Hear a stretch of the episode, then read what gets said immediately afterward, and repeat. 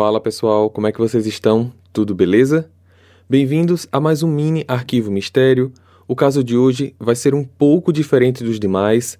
Este não haverá áudio interpretativo. Oh. É porque a história foi baseada num mistério tão grande que não houve testemunhas em relação a esse caso. Mas eu decidi trazer ele mesmo assim, pois se vocês gostarem, eu posso trazer uns casos extras desse jeito de vez em quando, porque existem muitos casos que eu não consigo inserir diálogos e se vocês acharem que tá tudo bem, de vez em quando eu posso trazer um caso assim. Eu não vou parar de trazer os casos normais com a atmosfera interpretativa que é a cara do canal Arquivo Mistério. E para saber a sua opinião, eu preciso que vocês vão lá no Instagram do Arquivo Mistério, na foto do caso de hoje e deixem o seu comentário. Olá, misteriosos! Eu sou Fábio Carvalho e esse é o projeto Arquivo Mistério. Siga a gente na plataforma de streaming em que você está nos escutando agora para receber notificação sempre que um novo episódio for lançado. Para ver as fotos do caso de hoje, basta seguir a gente no Instagram, arroba Arquivo Mistério. Recados dados, vamos para o caso de hoje.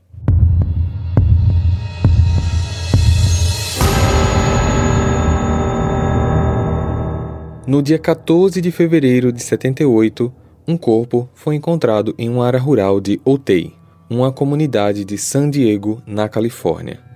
Ela era uma adolescente com idade entre 14 e 18 anos, tinha aproximadamente 1,55m de altura, pesava entre 38 a 40 quilos.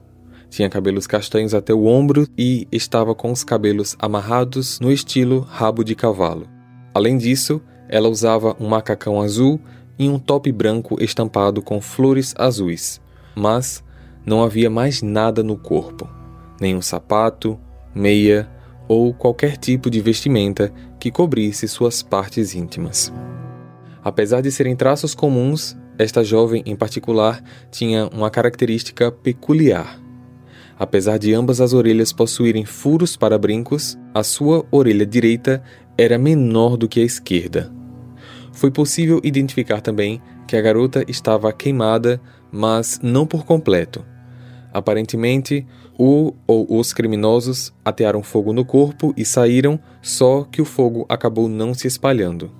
Na autópsia, foi identificado que essa adolescente teria passado recentemente por um tratamento dentário, que ela tinha falecido dois dias antes de ser encontrada e que realmente o fogo foi iniciado após a morte da garota.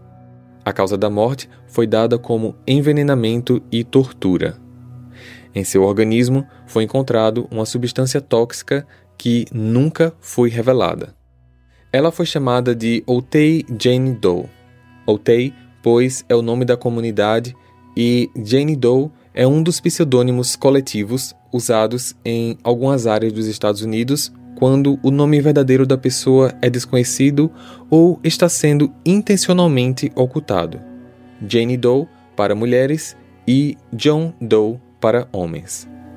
Existe até um filme chamado A Autópsia de Jane Doe, onde, na ocasião, essa vítima é uma mulher não identificada. Ninguém da cidade de San Diego reportou o desaparecimento de alguém com essas características e, sem qualquer chamado, o corpo da jovem permaneceu sem identificação por longas décadas. Apesar do mistério, existem algumas teorias que tentam trazer alguma explicação para o crime, mas praticamente todas as teorias não fazem sentido. A teoria 1 é de que ela era uma jovem que morava numa área rural isolada da comunidade e algum membro da família, por qualquer motivo, tenha cometido esse crime e se mudado da cidade. Mas nenhum residente local tinha se mudado naquela época. Outra teoria é de que ela poderia ter algum tipo de necessidade especial e foi abusada e morta por seus cuidadores, mas possivelmente vizinhos poderiam notar a ausência daquela jovem na região. Já outra teoria diz que ela talvez tenha crescido em um orfanato, mas essa é uma teoria tão vaga, pois, apesar de não ter familiares para reportar o desaparecimento, o orfanato ou as outras crianças poderiam ter notado o sumiço da garota.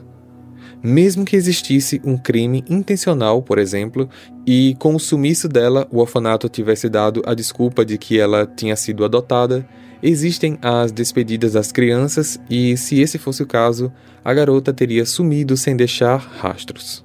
Levando em consideração que ela tenha sido adotada oficialmente e logo depois morta, a assistência social que acompanha as adoções teria notado algo. Ela também talvez possa ter sido alguma moradora de rua, mas não é comum moradores de rua fazerem tratamentos dentários e, além disso, mesmo com a imagem da jovem pela cidade, ninguém nunca a viu por lá. E pelo fato de ninguém ter reconhecido, criaram uma outra teoria de que ela tivesse vindo de outra cidade, mas em nenhum lugar do país foi reportado o desaparecimento de alguém com essas características. O corpo da jovem foi enterrado como indigente e, mesmo que em 2014 uma nova reconstituição do seu rosto tenha sido feita, já com o uso de novas tecnologias, nada mudou na investigação e a jovem permanece como não identificada há mais de 40 anos.